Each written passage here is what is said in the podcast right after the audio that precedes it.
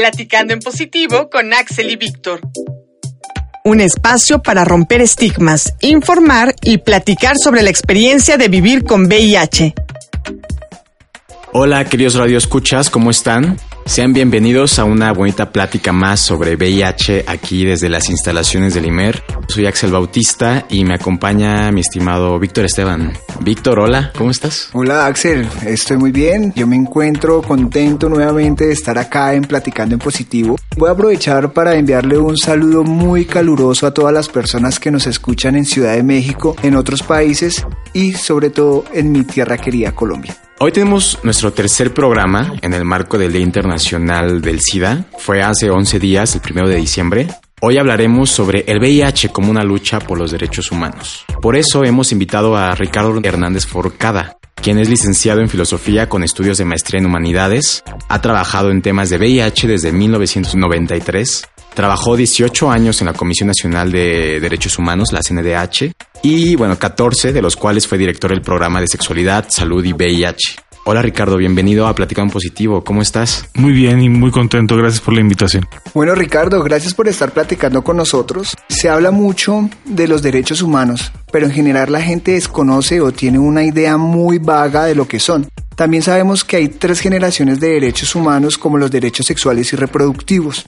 Por favor, ¿nos puedes explicar brevemente sobre dónde y cómo surgen los derechos humanos o por qué surgen, qué son y qué es eso de las generaciones? Mira, los derechos humanos son un conjunto de derechos, es decir, de cosas que las personas se nos deben otorgar, sobre todo que el Estado debe de facilitarnos, que son inherentes a nuestra dignidad como seres humanos. Son derechos que tenemos con independencia de cualquier característica de cualquier origen étnico, nacional, orientación sexual, identidad de género, estado serológico, condición de salud, nacionalidad, condición de refugio, e incluso si somos unos delincuentes, también tenemos derechos humanos. Son derechos que son inalienables, es decir, nadie nos los puede quitar, son intransferibles, no los puedo renunciar, y que el Estado está obligado a garantizármelos y a hacerlos de acceso efectivo. Estos derechos, digamos, es una discusión relativamente contemporánea a nivel internacional, sobre todo a partir de la Declaración de 1948 de los Derechos Humanos, que es una serie de documentos que se empiezan a generar después de la Segunda Guerra Mundial, después de las atrocidades de la guerra y del nazismo, en particular de los campos de exterminio, se ve la necesidad de garantizar a nivel mundial estos derechos. Y se habla de las tres generaciones. Esto es una categorización un poquito ya obsoleta, pero inicialmente se habló de ellas. La primera generación son los derechos políticos y civiles, la segunda los derechos económicos, sociales, culturales y ambientales, y la tercera son los derechos básicamente relacionados con el medio ambiente y la cooperación internacional. Hay quien habla de una cuarta y una quinta generación en relación a los derechos de los pueblos indígenas, los derechos, por ejemplo, al acceso a la tecnología como el derecho al Internet, que son nuevos derechos. Y tú mencionaste, Víctor, justo al final, derechos que también tienen un desarrollo muy contemporáneo, como son los derechos sexuales y reproductivos. Identificar que las personas como seres sexuadas, como seres que tenemos la posibilidad de tomar decisiones en relación con nuestra sexualidad y nuestra reproducción, también tenemos un conjunto de derechos que el Estado. A mí, por ejemplo, me interesaría, justo en el marco del Día Internacional del SIDA, saber cuáles consideras tú que son los derechos humanos que más se nos vulneran a las personas que vivimos con VIH, sobre todo desde tu experiencia estando en la comisión. Hay dos grandes rubros en relación a derechos humanos. El derecho a la salud, todo lo que esto implica, la atención, el tratamiento oportuno y sin interrupción, etcétera. Y el, la parte relacionada sobre todo con discriminación, son digamos los dos grandes temas en los que podríamos agrupar tanto los derechos que asisten a las personas que viven con VIH como las quejas que nosotros allá en la comisión recibíamos. Eh, la queja más frecuente, es muy interesante, es la falta del abasto oportuno del medicamento. Es una experiencia cotidiana de los usuarios de los servicios públicos de salud que van a su consulta, les emiten la receta, van a la farmacia y el fármaco no se encuentra. Tenemos tres recomendaciones en relación al tema que pueden consultarse en, la página de la comisión, pero interesa mucho enfatizar algo que es, es muy importante que las personas cuando enfrentan el hecho de que la receta no les es surtida o no les es surtida completa, acudan a cualquier instancia de defensa, que puede ser la Comisión Nacional de los Derechos Humanos, las comisiones estatales para quienes se atienden los servicios de los estados, o bien el Consejo Nacional para Prevenir la Discriminación, interponer un amparo acudir a la Contraloría. Hay muchos mecanismos de defensa y es importante saber que hay personas que están en las organizaciones de la sociedad civil, hay servidores públicos en los organismos públicos que están para orientarlos para solucionar esto. Una cosa interesante de este aspecto de la falta de medicamentos es que en general no obedece a que los medicamentos no estén, es decir, que no se hayan comprado, sino a que hay algún desorden administrativo que atrasa la entrega oportuna. El criterio es que los medicamentos se deben de tomar sin interrupción y es responsabilidad del Estado suministrárselo a las personas de manera que no interrumpan su tratamiento, porque la interrupción de tratamiento por más de 48 horas pone en riesgo a la persona de que el virus se haga resistente al tratamiento y el tratamiento deje de ser eficaz. Por eso yo invitaría a las personas que están en tratamiento antirretroviral a que si falta el medicamento ese mismo día acudan a las instancias para que el asunto se resuelva. Y el otro tema de discriminación, la causa más frecuente de queja es discriminación laboral. Las personas eh, enfrentan de manera cotidiana dificultades en el reclutamiento y en la permanencia en el empleo, pruebas obligatorias incluso sin notificarle que le hicieron la prueba, ni mucho menos sus resultados. Son una serie de abusos en el mundo del trabajo que se presentan y que tenemos también que combatir. Hay que desestigmatizar el hecho de vivir con VIH y a ese respecto es muy interesante porque hace un par de años la CNDH emitió una recomendación que fue la primera que emitió en materia de discriminación laboral, una recomendación que emitió contra el Instituto Mexicano Seguro Social por un auxiliar de enfermería con VIH al cual no lo querían contratar por vivir con el virus. Nosotros hemos encontrado que aún hay normas que criminalizan a las personas que vivimos con VIH. Por ejemplo, sigue vigente el artículo 159 del Código Penal del Distrito Federal, una norma de libre interpretación que castiga a las personas que transmiten el virus. Como lo dijiste, es una realidad que a muchas personas por vivir con VIH se les niega muchos derechos, por ejemplo, el derecho al tratamiento o el derecho al trabajo. México al ser un país miembro de las Naciones Unidas, se ha comprometido a garantizar los derechos humanos.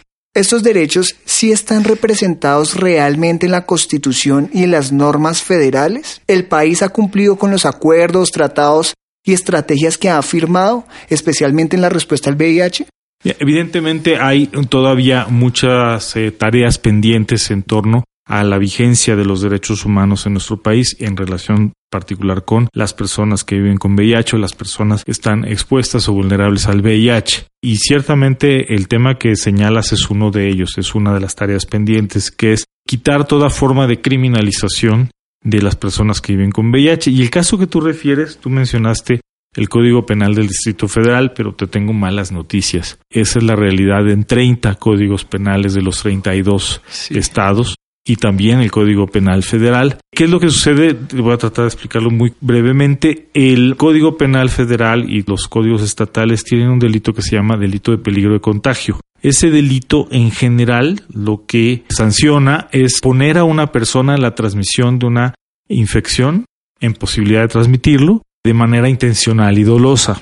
También entendemos que eso se puede volver claramente discriminatorio cuando se hace de manera especial o de manera enfática en relación con las enfermedades transmisibles como el VIH o las infecciones de transmisión sexual.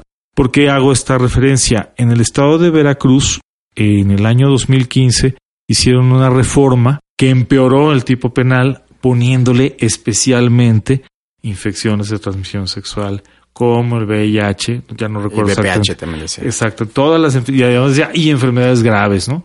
Entonces la aplicación de ese artículo podía ser perjudicial para las personas con VIH y en razón de ello la Comisión Nacional de los Derechos Humanos metió ante la Corte un recurso que se llama acción de inconstitucionalidad, que básicamente lo que hace es la Comisión le pregunta a la Corte, a nuestro parecer esta norma es violatoria de los derechos humanos, Corte, por favor, pronúnciate sobre su validez.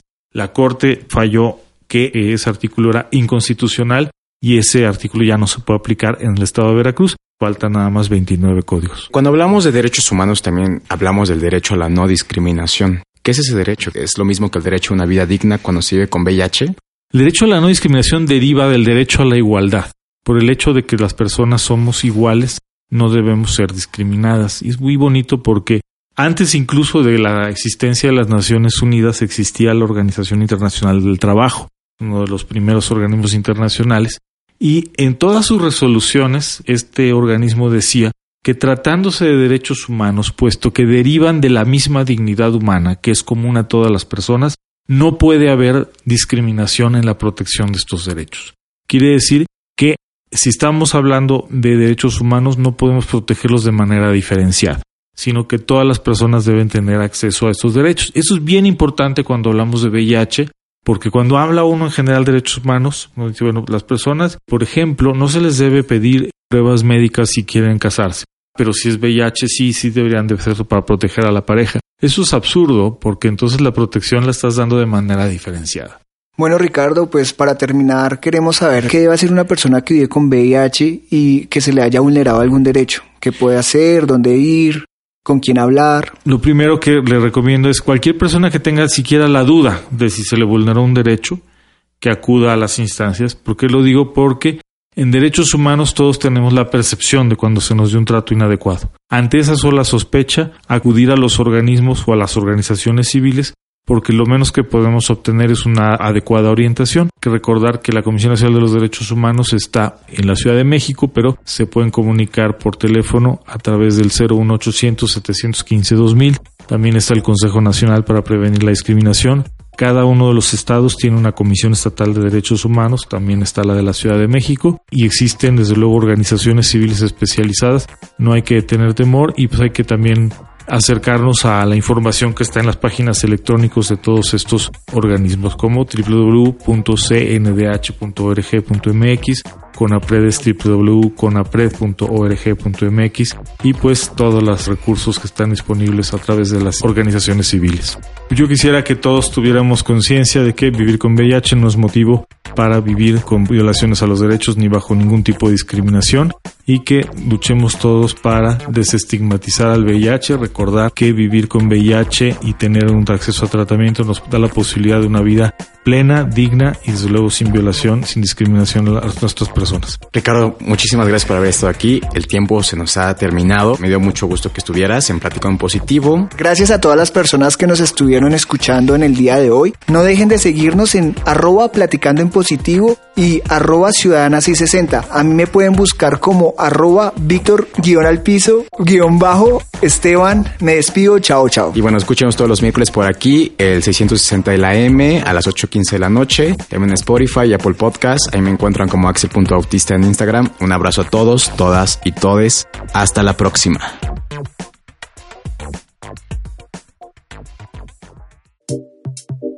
Te esperamos en la siguiente emisión, Platicando en Positivo con Axel y Víctor. Un espacio para romper estigmas, informar y platicar sobre la experiencia de vivir con VIH.